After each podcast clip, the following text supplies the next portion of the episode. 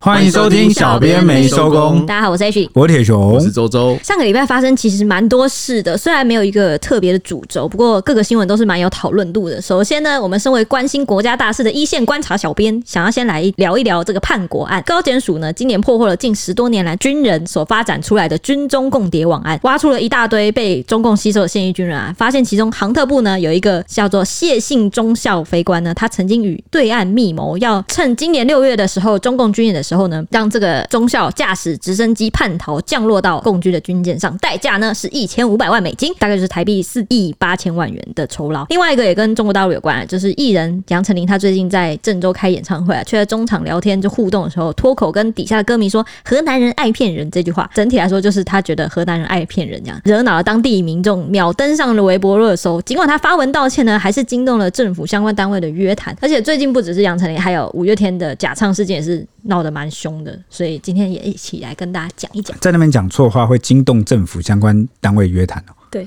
哦，真的不能讲错话哦真，的，你身份特别的话，啊你是台湾 人，影响力，很大的 话，还有你是台湾人的话怎。么样？台湾人是个样板，是不 是？你先被贴个标签了。对，如果你是台湾人，他就会先对你有一层敌 意啊，呃，不也不是敌意啦，就是有一层期望的样板啊就是不希望你造成。如果他是希望，比如说他有一些意图，他不希望大家对你的印象是不好，或是不希望你变成负面标签的代名词，这不利于应该说你是台湾人啊，他们就有一个希望你做些事情的样态。对，那你最好形象是好一点的，对不然你之后没办法替他们去宣传，或者是推广，或者是作为一个良好的代表，嗯，哦，去给大家好的感觉。但可以理解啊，毕竟他们是去那边赚钱的人，对，本来就服务一是下客户。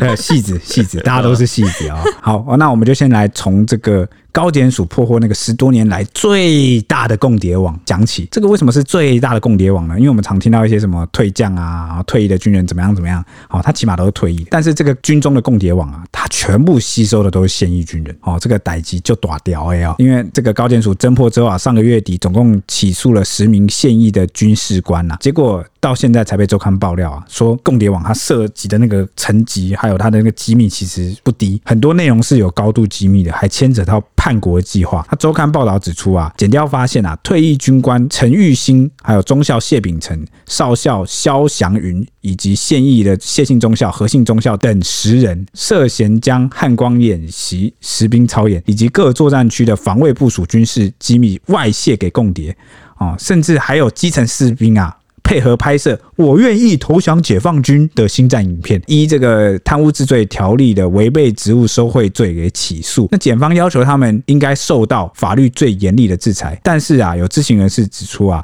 共谍案案情所涉情节严重更多，而且甚至已经有许多国防规划已经被泄露给对岸了。根据报道啊，陈玉兴退役后啊，前往中国大陆经商，辗转吸收当时也是退役军人的谢秉成，也在吸收了今天的主角谢姓中校啊、等等的这个现役军人，来发展军中的共谍组织网。这个网络啊，遍及全台北中南东外岛数个营区。那另外一个主谋谢秉成呢，他是退役后在台中市兼营这个南公关的公司，还把店设为中国人民解放军驻台湾部队指挥部，自称是中共解放军广东南部战区的台湾分部的大校。他是不是欠抓、啊？已经被抓了，被抓了，被抓他了是。私下这么那个啦。哦那这个大校呢是解放军的军阶，那大校大概多大呢？大概就是介于上校和少将之间。自称自己是解放军的大校的意思。对对对，就是上校之上，少将之下，以取信这个吸收的军人。他们多次成功获得了军中机密，然后以这个 Telegram 啊传给在中国大陆经商的这个陈玉兴，再由陈玉兴转交给自称王总、吴总啊及陈部长啊等等的中共军情人员，好、或是把机密放置在台北火车站的置物柜啊，再通知上头来取件，避免交件时被人赃俱获。你是不是有想要演那个抖音短片那种王总、吴总的 那个？你刚刚那个整个演戏的欲望都来了，是不 是？他唱起来了。对啊。那其中最引人关注的主角呢，就是这个谢姓中校啊，他是航特部的现役直升机飞行员。共谍集团就买了机票，邀他前往泰国曼谷，然后在餐厅与一个自称是中国解放军上将将军的王总，以及自称是广州军区司令员的吴总两个人就见面了。那陈玉兴跟王总、吴总就承诺说一定会帮谢的妻小取得泰国精英签证，甚至还声称说，一旦台海开战，这个谢男的家人啊就可以以泰侨的方式优先撤离台湾，并且会每个月给予二十万元的薪资。那这么好的事，当然其实有条件的，就这个谢姓中校啊，他必须驾驶 CH 四七契努克军用直升机投共。那今年六月的时候呢，谢秉成就转达对岸情报人员的指示，当中共航线山东舰在接近我国二十四海里军演的时候，谢姓中校就可以驾驶这个直升机沿着海岸线低空飞行，只要飞五分钟就可以直接降落到这个共舰上。当时谢姓中校就认为说风险太高，所以就没有同意。但对方就继续提高这个诱因啊，就答应说这个只要这个谢姓中校、啊、成功驾驶直升机投共的话，就可以获得直升机售价一半，大概是一千五百万美元的酬劳。而且一旦确定可以执行任务，解放军还会先付这个定金一百万至两百万美元。检方就查出说，我等等等，一半的报酬是一千五百万，那一台直升机要八亿哦，可以这么说吧？可以啊，哇塞，一台要八亿啊，军用直升机都很贵啊，军用八亿军用都是很贵的。八亿也太惊人了吧？但可以随随便便就开走，我觉得有点困难吧。不可能啊，一定不可能吧？利用的就是，如果对方共军军机或者是这个船舰接近的时候，我们国军要起飞去拦截或侦查，应该说那个直升机启动要驾驶的话，通常不是应该会有正负两个吗？不一定好像看，因为主要是这台直升机它有点类似是运输机的概念，嗯，对，所以不太确定他当时的计划是怎么样，但是以他承诺或者是他想要利用的机会来看，应该是只有他一个人。他说他可以趁机驾驶这个直升机飞过去，降落在山东舰上。哦，他的计划是这样。回顾久一点一点来看的话，当时军演中共其实就很多微博计划，对啊，一直都是啊，从来没有停过。一边要威胁，然后一边要佩洛西，然后一边 又一边还要叫我们的人叛逃，全部一起进行，裴洛西有什么计划吗？哦，你说他飞过来就这样啊，就是他要抗美，他威吓、啊， 对，威吓美。啊，就那样啊，你前面提到说，就是他说个机密啊，可以放在台北火车站的哦对置物置柜物柜，这么随便的 吗？吗？不是，他说会有人去拿、欸，嗯，其实台湾就是太多共谍都潜伏在其 中了，随随便便都可以一个人去把它拿走。都都有人可以自称自己是什么大校，什么解放军广东南部战区台湾分部的大然校，后开个店，对啊南，宫 开关个店店还是南公关店，啊。那那检方就有查出说，那个谢姓中校他其实十分的心动，还要求确认中共演军演的地点，如果在高雄二十四海里的外海，虽然要飞十五分钟才可以到达共建，但可以避免就是与海峡中线。不会超过海峡中线啊。然后说以免就是被国军战机拦截的风险。那同时，中共则同步配合计划发布，就针对台湾北部的军演。让部署中南部的战斗机前往北部支援，所以他们是有个计划性的。那谢信中校就利用这个军机啊，飞到北部的二十分钟空档，然后就安全的驾驶叛逃。那双方甚至已经进入讨论行动细节的阶段，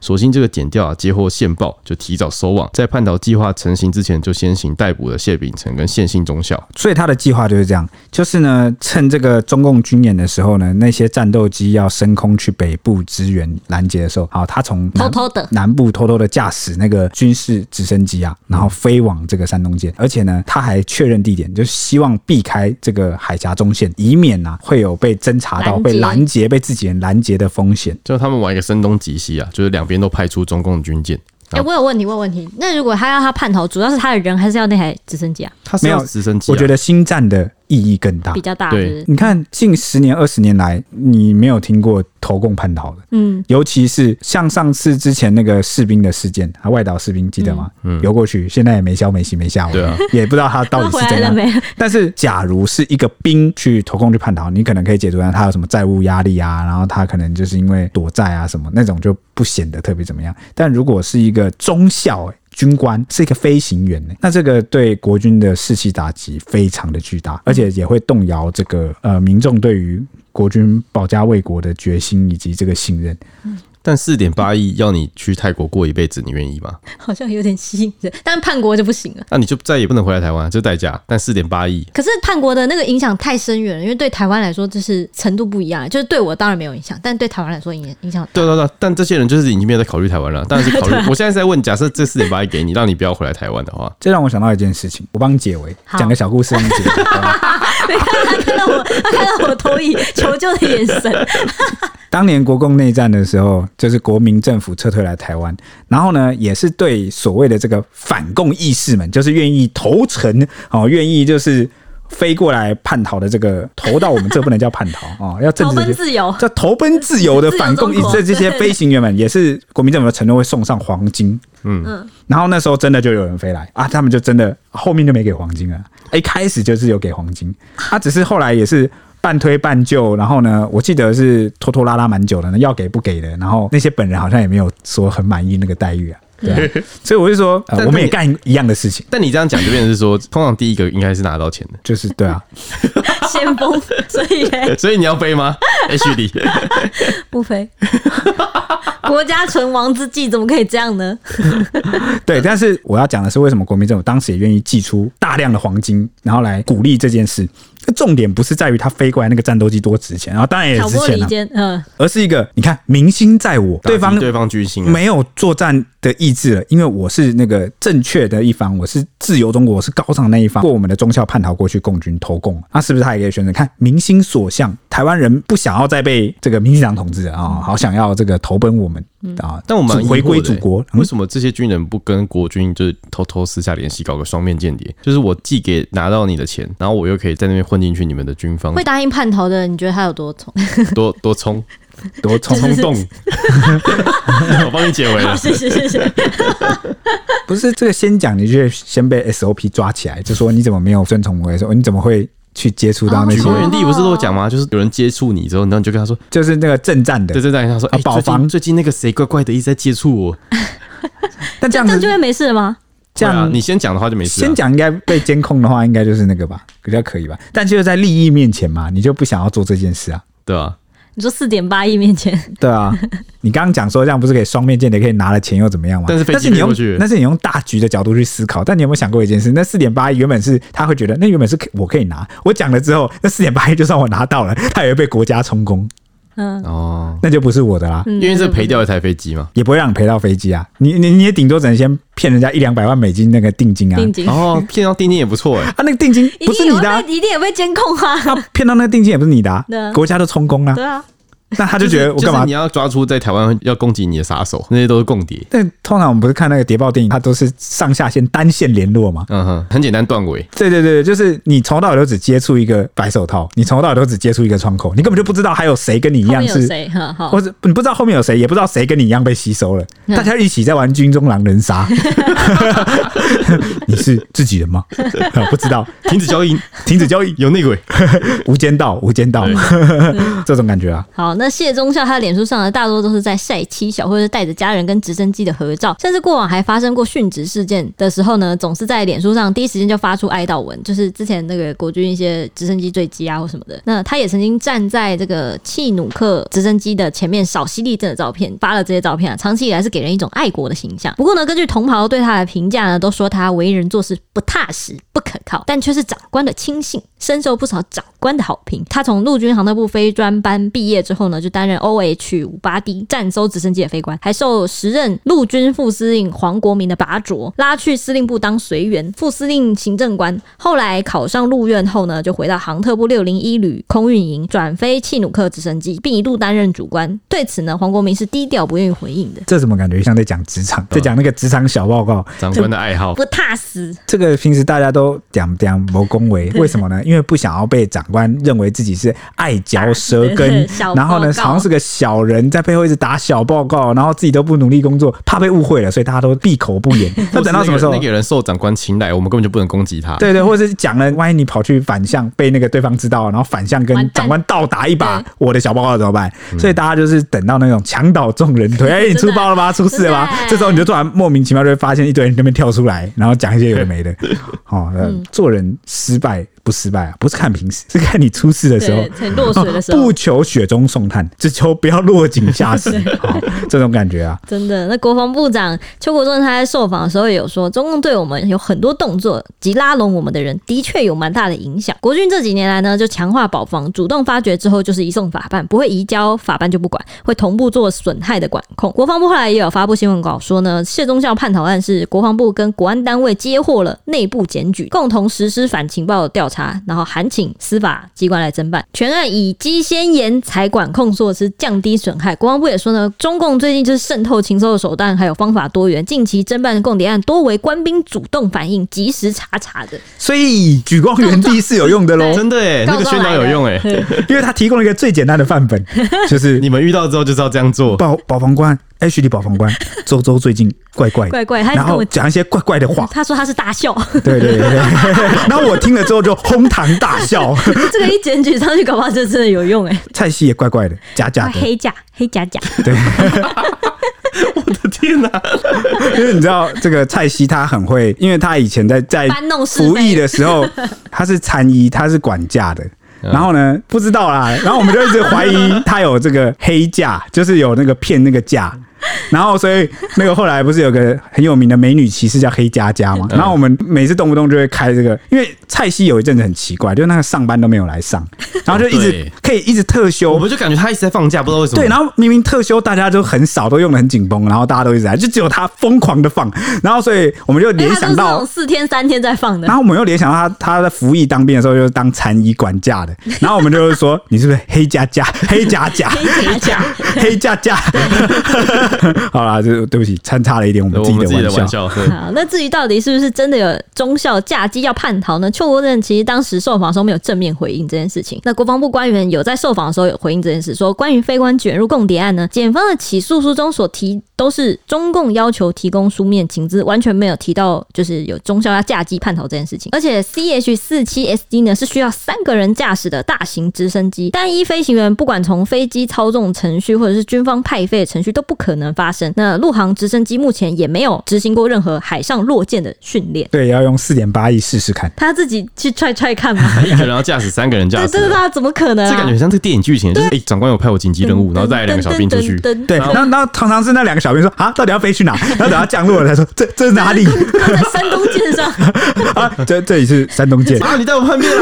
超像电影。 哎、其实那个国共内战的时候也有很多类似的剧情。这个下面的小啊兵就是就那么刚啊，就是哈，我们长官叛变了，被被带到那里才知道投降了。哦我们整队一起叛变，对，哎呦，投降 了！哈，现在什么情况？好像有哎、好像哎有有有有有有有有有。好，那不止如此，还有一名现役的直升机飞官也有分析说，陆航的空运营呢，主要是驻守在桃园龙潭六零一旅的龙城基地。谢忠孝如果想要飞向海峡中线，降落在山东舰，其实是困难重重，简直是异想天开所。以第一时间才说不太可能，不太可能，现阶段才不想答应嘛。 就是他自己应该也知道不太可能。但是他可能又想着那个四点八亿真的拿到之后，就是翻转人生，对就是人生就从此不一样 了，是不是可以这赌个赌人看 都软了，四点八亿可以在泰国当王了吧？王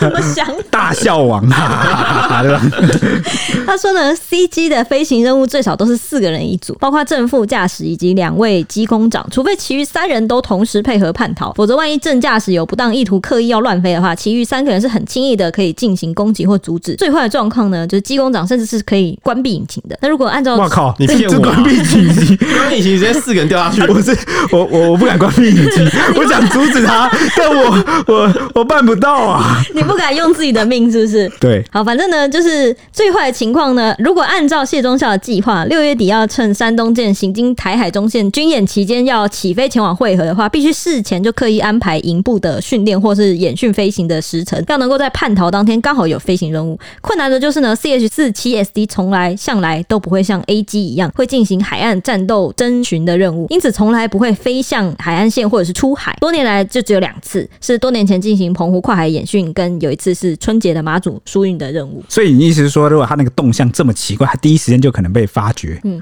或者是他可能自己也不会所飞以吧。他们前面才有讨论说，详细计划是不是等那个中共共军要配合，对，然后不帮他配合，不然他也没有办法那个。嗯嗯嗯， OK，那讲到这里呢，其实这个就是呃退将，就曾经在军中的啊，现在是退役将领，以及就是现任的无党籍桃园市议员于北辰啊，他最近就有上那个政论节目谈到这件事，说呢，过去中共的情报人员啊，一直优先吸收台湾的海空军，但这一次针对陆军啊，那表示什么你知道吗？表示在海空军的渗透已经是相当顺利，所以最后才选择陆军，算是已经是亲门踏户的软着陆，直逼台湾最后防线的军官群，这让他很生气。于北辰不知道讲的是不是真的，因为为什么都吸收海空军，你知道吗？比台较湾需是要个高技术吧。对，第一个是因为台湾都是海岛啊，到时候真的作战起来，这是第一海线空军是第一线，嗯嗯嗯而且比较高科技，火力比较强。嗯，嗯对哦，啊，所以为什么我们在陆军比较稍微精简一点，然后都把那个经费拿去海空军？哦，因为主要是我们作战形态需要、最需要海空军。嗯对对对所以他就觉得，哈，嗯你现在都已经吸收到陆军来了，是不是代表海空军吸收很顺利？不然的话，你原本好是像蛮有逻辑的。就是不太需要，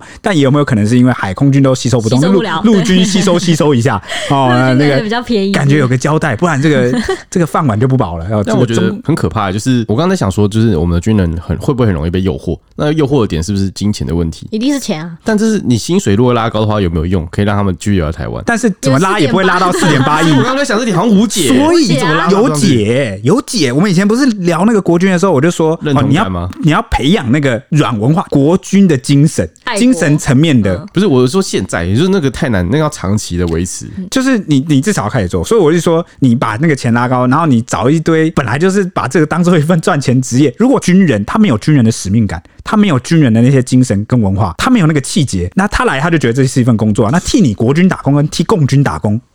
那这不就是谁钱高我就去哪的问题吗？对啊，对不对？那现在哎我觉得社会氛围塑造会不会也有一点帮助？如果社会都是崇拜军人嗯的，或是觉得哇，军人是一个很令人可以骄傲的职业，而不是整天骂国军烂、国军草莓、国军粪。当然啦，这个我们以前就谈过，他有很多问题才会导致现在大家对他批评不断嘛。嗯啊，但是有没有可能从这个方面去下手去改？那现在我们有点依靠什么？精神层面就只能依靠台湾是你的 家，台湾是你的故乡，我所们以现你在社会氛围不就是你赚多少，你捐多少， 啊，对你多少钱？对你多少钱，你做 什么？日本去年二零二三年年度代表字是什么？你猜？是什么？呃，日本吗？对，税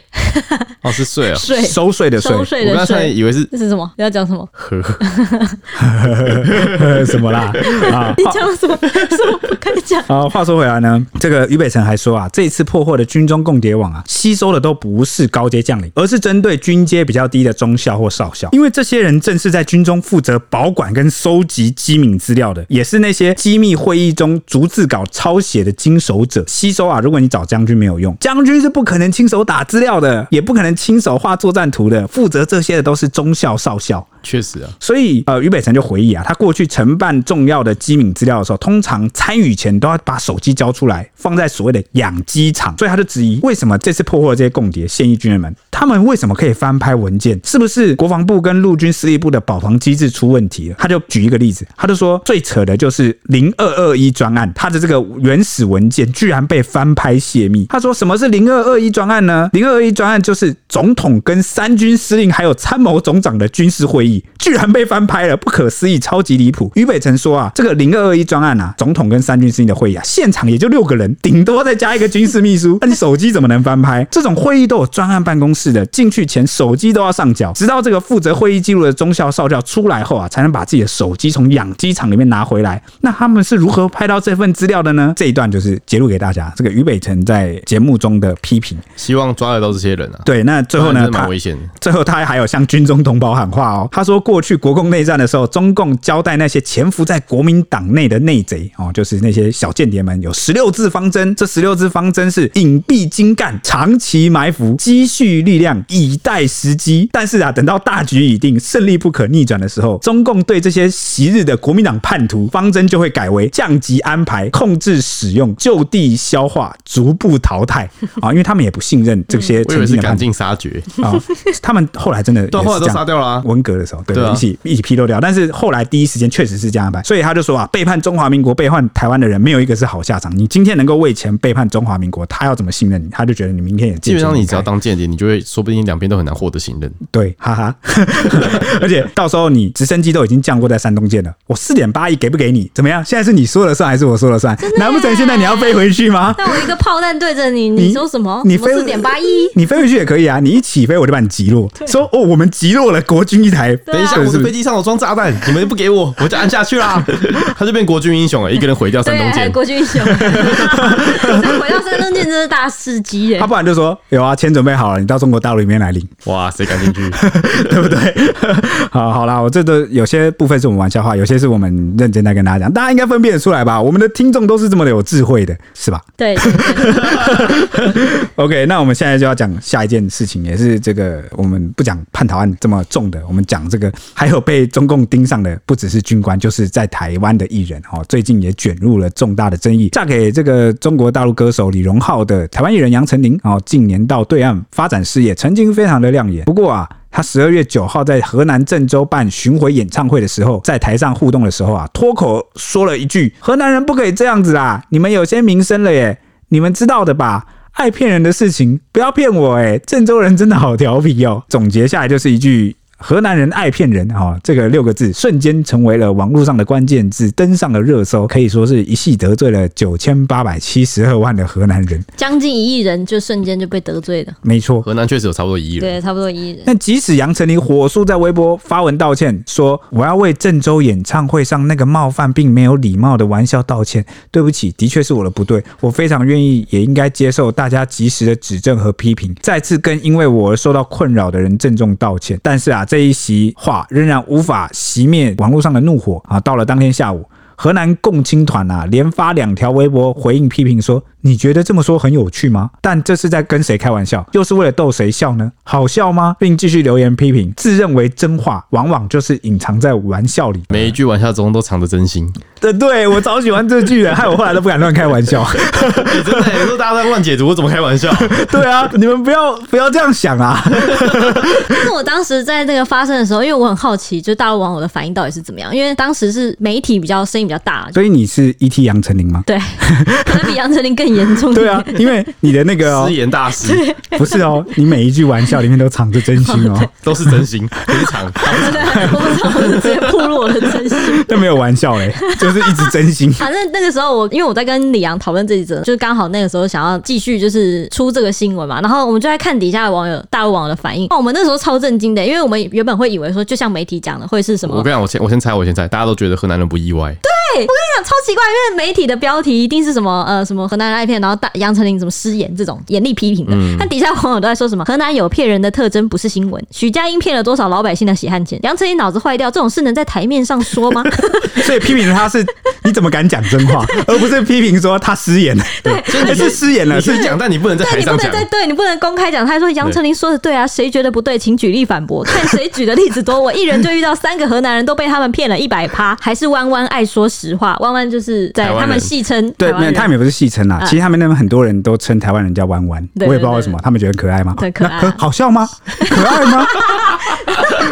你们觉得很好笑你吗是？学共青团吗？自认为的真话，往往就是隐藏在玩笑里。哪里我哪里弯？你这是为了逗谁笑？好笑吗？而且还说什么呃人家在撒娇看不出来，或者说什么哪一个开发商比河南皮带片的规模大呢？反正就是在讲一些要反思为什么大家有这种印象。这边我帮你补充，嗯就是这是跟历史有关，就是那时候好像国共内战的时候，河南那个时候那边就是被打得蛮惨，所以他们那边大概有一亿的人都是没什么经济条件，就是整个土地被烧烂，跟难民一样，都到处流窜。其实河南的先天的地理条件，自古以嗯来，大家还记得郑州水灾吗？对，好，就是那边是很多天然灾害啊，或什么，那边会就发生的地方。而且河南它的地理位置有没有很容易被战争波及？对对对就是有点像四战之地啊。哦，所以自古以来就饱受战乱、天灾。所以那边的人经济条件一直都不好，然后他们就是没有钱嘛，没有钱你会干嘛？就有可能去偷拐抢骗。所以我们以前就讲啦，以前我们不是聊台湾诈骗集团那么多，怎么都那么多年轻人去做诈骗？嗯，哦，是不是跟台湾的产业倾斜有关？，对，很多人不知道做什么，什么最快？骗人最快。他们的骗钱就是那种，就是可能骗你一顿饭啊，骗你二三十块、几百块零零钱，他们不是骗大的那种。所以那些网友都说什么，他们基本上全都被河南人骗骗过，过有升值这个印象。然后最严重的是，我记得他看到说，河南人那个时候是他们整个大陆，然后去偷那个水孔盖。啊、因为就那个穷到要去偷对，水，穷到去偷来水换孔钱。对，去啊骂换钱，而且是偷全国的，所以很多人骑脚踏车摔倒受伤，就是开始厌恶河南人。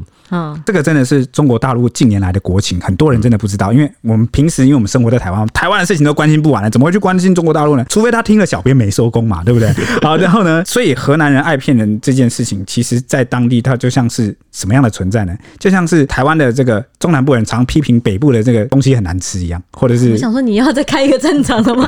就也不是说很难吃啊，北部东西没味道，或者是什么，他们觉得他们的东西西最好吃啊，这其实有点像是说，他们像上海人那种经济很强，就会去歧视像河南那种，是没有什么钱。不好吃。可是他们觉得河南人爱骗人，这已经成为他们网络文化，或者是 我知道有个也是蛮台湾的那个，就是说宜兰花莲是台北的后花园，哦，这个这个超常言上，因为当地人超气的，对吧？对对对对对对，但但但这个也不够普遍，有没有更普遍的？就是我们台湾人认为，就是我们被人家讲，我们也认了，就对啊，好像真的是这哦，样我客家人啊，就是说客家人就是很 抠嘛，哦，有没有再更更那个一点的？刚讲那个就是客家人自己自嘲可以，但是别人讲的不行，就有点像黑人跟黑人之间可以嘿你个，但是这不能别人这样叫不行。 对啊，就是比如说我们两个客家人，我们就可以这样自嘲但。河南人也不会跟河南人对方说你爱骗人啊，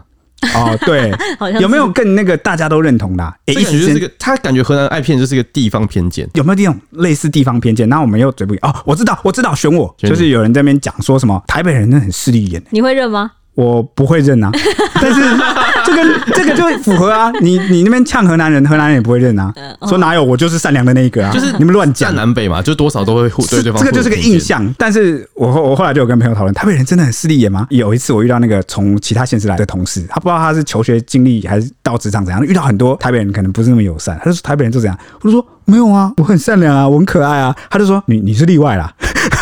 但他还是觉得，你会不会觉得那是客套话？哎，我不会这样觉得，我觉得有可能是比如说他们他在遇到的是纯正台北人，啊就是他们应该这样讲，他们在原本的那个县市有没有？他们从小到大遇到那种去台北发展的长辈，嗯，他可能就是发达了，可是他并不具备某些素养，然后可能他想象中的台北人就是都是长那个样子，然后或者是来到台北之后，很多其实不是台北的在地人啊，因为北漂族很多嘛，那对啊个后来大家自己都嘛是广义的台北人，谁知道他遇到那个台北人是不是真的住在台北的台北人啊？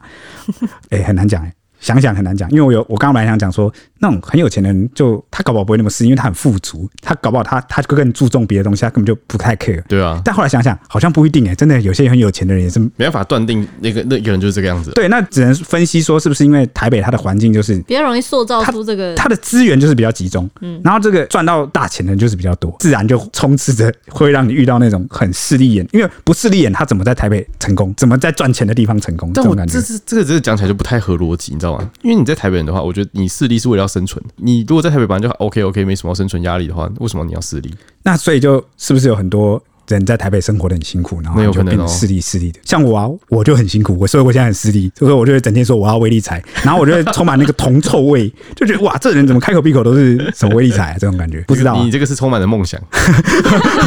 幻想。对，呃啊，起码你们没有说妄 想，我们刚才讲就是河南人爱骗这个东西，他们有一个顺口溜，就是什么那时候那个年代发明出的顺口溜，就是什么十亿中国人九亿骗，一亿就在驻马店，因为驻马店好像是河南的一个市，反正他们就是说河南人爱骗人，骗人到就是他们会研发出这个顺口溜，就是曾经也流传过一个顺口溜，对。而且我觉得有趣的是，我们刚好也有同事，因为之前有同事就是去河南，然后他就有说，就是也真的有被骗，一天被骗了三次。转述苦主本人，他说从天黑被骗到天亮，一直被骗去买菊花、买糕饼、买茶叶。太会被骗了吧？连我要去吃一间名店都被载去假的店，路上拉车的大叔也骗我、欸，一开始还陪我一直骂骂那些人多坏多坏，最后还是把我载去买瓷 器，还是在开封附近、欸，哎，包青天都要生气了吧？这个让我想啊到一件就是事司，机骗他，就是你要去哪里都会超好笑！我记得那时候反送中还是中国发生什么事情，然后有台湾的记者就是去采访，记者落地之后呢，因为他要 SNG 连线，时间到他就开，他就叫那个计程车司机，然后就载他去那个地点，就那个计程车司机们绕了绕一两个小时，然后都没有在他地点，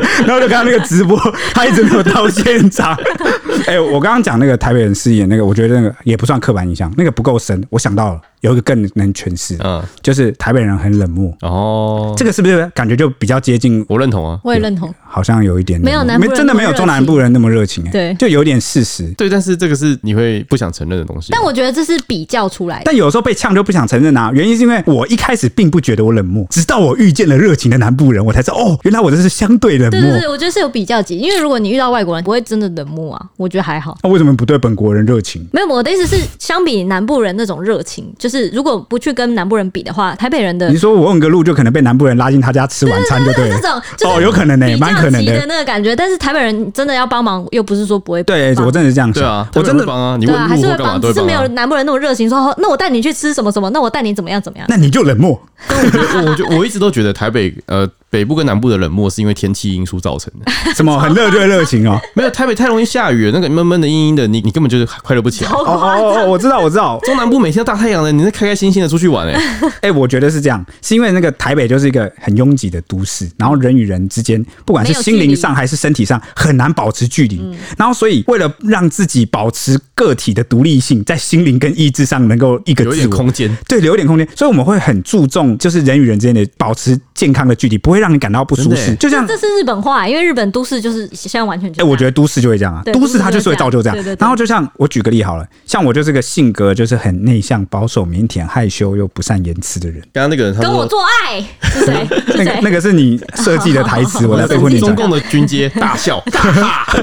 哦，我就是在熟人面前是这样，但是跟像我哦做爱。不是啊， 但是像我去那个，比如说买衣服啊，看什么书，然后我就很担心那个店员会走过来跟我介绍、欸，我他耳我根子软， 哦对，，然后我又不我都擅跟他长我都应跟他对说。我自己看就好，谢谢。我以前连这句话都讲不出来，我就有点社恐，所以我就希望他不要过来，不要过来，这样这那种店员就最爱你这种人了，对啊一推你就买了。对对对啊，，对啊，我以前就这样，所以我觉得在这种那那个店员是台北人吗？你是谁知道啊？一定是河因为他南感觉人很，热情，没有乱讲的，我我不知道热情。在推你东西啊。反正我的意思就是说，好像就是大家都很越是这种地方，就越会防备那种越有侵略性，然后越有也不是说那个热情的人很有侵略性，我觉得是那个环境允许他们那样。就比如说中南部，它的那个步调比较慢一点，然后它没有那么压迫，然后你就有办法有那个闲情逸致，或他是有那本个身就有很大的空间，，对，然后你有就是他他想要拉近空间，对有那个距离感心胸格局，你可以去接受他的热情。但台北的环境跟生活步调作息不具备这个条件，所以就让我们大家想要拉会的不会是就是南部他们其实太大，所以他啊对啊们就人跟大人的接触没有那么对就对是密集，但台北太密集了，我你觉得接触到不想接触了。对，而且我觉得南部有一个特征，就是他可能你出事的时候需要隔壁或者左邻右舍帮忙。居住形态，哦对对对对对因为台北的居住形态都是那个什么铁窗铁栏公公寓寓啊，啊对啊然后大家就是很容易冷漠，但是中南部就还留有比较多那种村啊镇啊对对对，平时办什么活动大家都会出来参与啊，对对整个村的一家亲，那不热情、个性不好也很难，因为大家就像是你有很多家人那种感团结觉。感的，强制你社会化，哎，强制你像个热 情的相亲，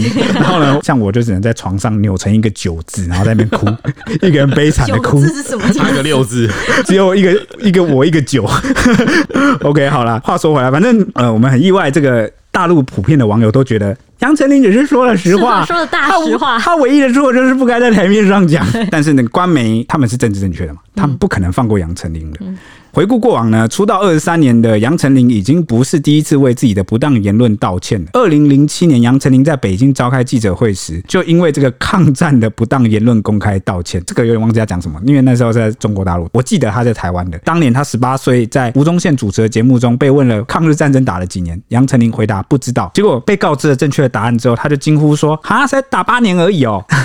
然后旁边就立刻有嘉宾反问说：“八年还而已。”啊，事后这个杨丞琳就为这件事道歉，称会犯下这个错误是因为对历史不熟悉。对，那当晚啊，就是中共当局就有消息传出说有相关单位要介入。郑州文广旅局事后也证实说，相关单位目前啊正依照法律法规对此事展开调查。演唱会主办单位也讲，已经接受演唱会主管部门的约谈，正等待处理的结果。那负责人就缓颊说，杨丞琳只是口误啊，一个玩笑而已。那不过杨丞琳的失言啊，就连她的老公李荣浩也遭殃，许多网友就把气出在她身上，但李荣浩都没有对外发声。有大陆的律师就分析说，杨丞琳该番言论恐怕会触犯了这个营业性演出管理条例的规定，若违规演出可能会被责令停止，并对违法所得进行没收，足以违法所得八至十倍的罚款。据说会是什么天价？据八说至可十倍一定会到天价啊，他一个演唱会多少人啊？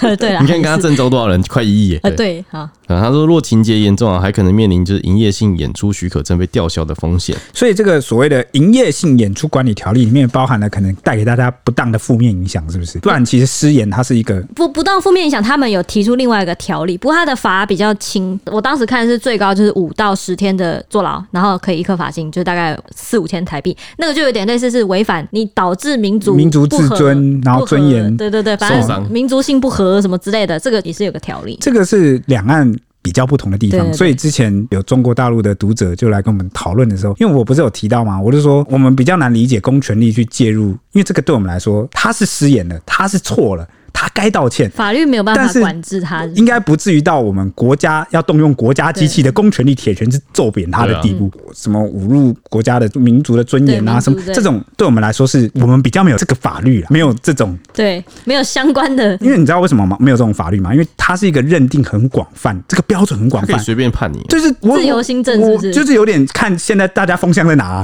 社会大众觉得他被冒犯 了，哇，你就被你这个法律就可以用了。你看，如果是上亿人的话，你这个一定会被引用。，对对啊啊，可是你们都只会抓那些觉得被冒犯的人的啊，你你们有抓那些有人觉得讲了大实话的那些人吗？的的话吗？没有嘛？他的认定会有一点模糊，然后就以至于哇，我觉得这个这个可以无限上纲哎、这个这个要抓起来、嗯，一票人就全部被这抓、个很可什怕，么的这根本就是政府的一个武器。对对他对想怎么办你就怎么办你。那所以会出现那种像像我们这边，他可能失言了或什么，但是不涉及处罚的话，你之后要怎么营业下去啊？你只要会被怎么样公？审而已。就是你顶多就是被民间就是骂一骂，哦，你怎样，你也不会有警察上门把你带走去就是我问们什会么嗯有个话。自由机制去淘汰你，对对，就是市场机制这样。对啊可是有有些就他还是会活下来啊，之后也可以改过自新，他有那个机会。但是中国大陆这个法律，它很容易涉及到一种种封杀，就是官方已经带头说你就是错，你你违法了，你连法律都违反了。在我们这边很奇怪，你违法了，你还不一定会被封杀哦，那民间都还可能会听你你你你说涉毒还可能去颁奖吗？ 对对，这个我们这边分得很开，就是法律跟道德，大家或是观感，这很多事情是拆的蛮开的。但是他们那边是高度绑定，就是嗯高度绑定法律、道德、观感，它全部绑在一起，所以以至于只要你其违反了其中一项，然后官方已经判你死刑，这个就是不行，就是要被封杀什么就。真然后的死全体风向我跟你几讲乎都会一致。厂商也不会给你机会，社会性死亡。对，为什么？因为厂商他也被法律高度管控，对他也是都什么都要跟政府去单位去申办去，他也不敢做那个不良示范、不良影响的带头者。基本上所有厂商都会冷冻你，官方封杀你。就算民间再怎么听你说啊，你只是讲了大实话，我们还是很喜欢听你唱歌，你没有用了，你这个人废了，这个 没用了，哦，有点类似这种感觉。所以你看，之前被封杀的那些艺人怎么样？范冰冰，你还有看到吗？最近好像还真的没有。他最近一次出来好像也不是公开的，就是演艺活动，啊他就是从逃税那时候开始就开始整个快不见了。对几乎快不见了。对啊，这个大家回想一下之前的劣迹艺人们，而今安在？哦，所以呃，但就是尊重当地法律啊。这样讲，我们不是说一定要拿我们这边的标准去说，哎、为什么对岸跟我们一样，而是。我们今天这边台湾艺人，你去那边赚钱，你就要有心理准备要去接受这件事情，你要去入境随俗嘛，你就符合当地的规范。我们在这边帮你这边瞎声援，这边瞎骂说啊，这个法律不合理啊，然后这种都绑在一起了，这对你于事无补啊。你终究是赚了那边的钱，就承受那边的风险，并接受那边的法律规范。觉得杨丞琳真的始料未及啊，始料未及。而且对比之前，他有一次我们有讲过一次啊，就是在台湾吃海鲜是奢侈的那一次，嗯，他是在台湾演上嘛，但他没有在台湾道歉，他反而是这一次就是在对岸就是马上道歉，对啊，因为他的市场不在台湾嘛对对对，对不 care 你台湾对怎么想嘛。而且他甚至可能秉持一种想法，就是你也罚不到我啊是什么的。是我的粉丝就会继续支持我。那些出征我黑我的人，这他本身就不是我粉丝嘛。那想用想的就知道吧？你看一个河南就一亿人，欸台湾才两千三，啊，对啊，那个不是那个河南一亿人的问题，而是中 国对啊，那个压力十四亿人的问 题。对 啊。哦，所以呢，这个必须哦嗯，那河南广电集团旗下的媒体啊，大象新闻隔天更是火力全开，以杨丞琳一句玩笑引众怒，公众人物别拿无心当借口为题目，报道杨丞琳说河南人爱骗人啊。现场能感受到当事人当下是用开玩笑语气跟歌迷互动，似乎是想要玩梗来活跃这个气氛。但作为公众人物啊，开这种地域黑的玩笑其实并不好笑那。个“域”是场域的“域”，是那个领域的“域”。好，这是他们那边的用词，地域黑歧视的，就是因为他们可能每个地方都会有偏见，就是说，就像台湾就是北部人怎么样，南部人怎么东样、部啊，人、呃东北人怎么样啊啊，对北对京对对人对怎么样啊，啊对上海人怎么样啊就？会有这种啊，嗯哦，就这种玩笑。对，那媒体就报道说，即使杨丞琳已经发文道歉了、啊但是引发的讨论以及地域黑的谩骂攻击并未停止，而这些都要河南人承受。媒体记者当时就在演唱会的现场，并且火速访问台下观众的感受。观众表示第一时间一起笑，